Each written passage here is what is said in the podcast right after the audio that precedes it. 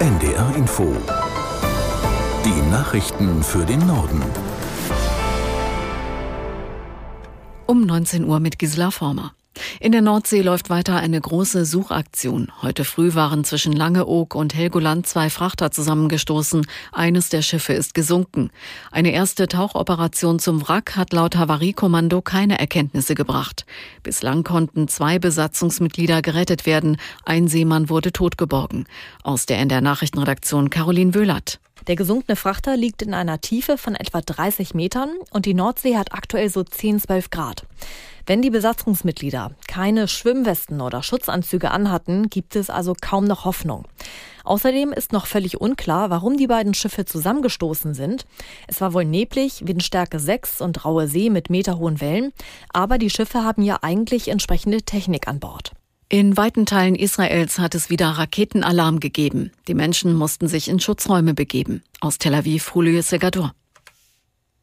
Über Tel Aviv machte der Iron Dome mindestens drei Raketen unschädlich. Der weiße Rauch der Detonationen war am blauen Himmel gut zu sehen. Auch deshalb, weil die Hamas weiterhin ununterbrochen Raketen abfeuert lässt sich Israel auf eine international von vielen geforderte Feuerpause nicht ein. Es setzt seine Luftangriffe gegen die militärische Infrastruktur der Hamas unvermindert fort. Weiterhin dramatisch sind die humanitären Bedingungen im Gazastreifen.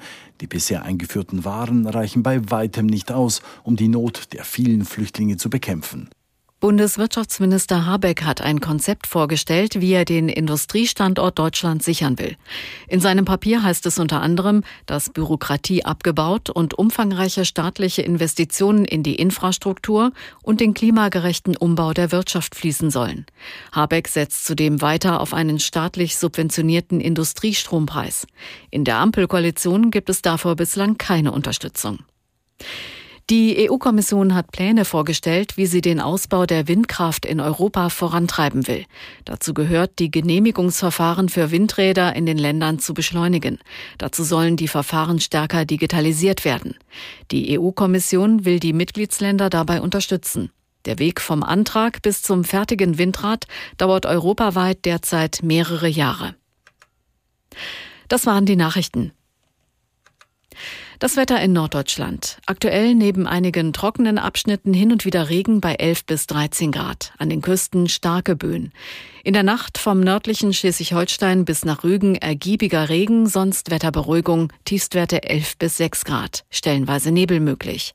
Morgen heiter, entlang der Elbe meist trocken, im Verlauf von Südniedersachsen her Schauer bei 12 bis 15 Grad. Die weiteren Aussichten. Am Dienstag dicht bewölkt, am Donnerstag dicht bewölkt und Regen, an der Ostsee Auflockerungen 11 bis 14 Grad. Es ist 19 Uhr und drei Minuten.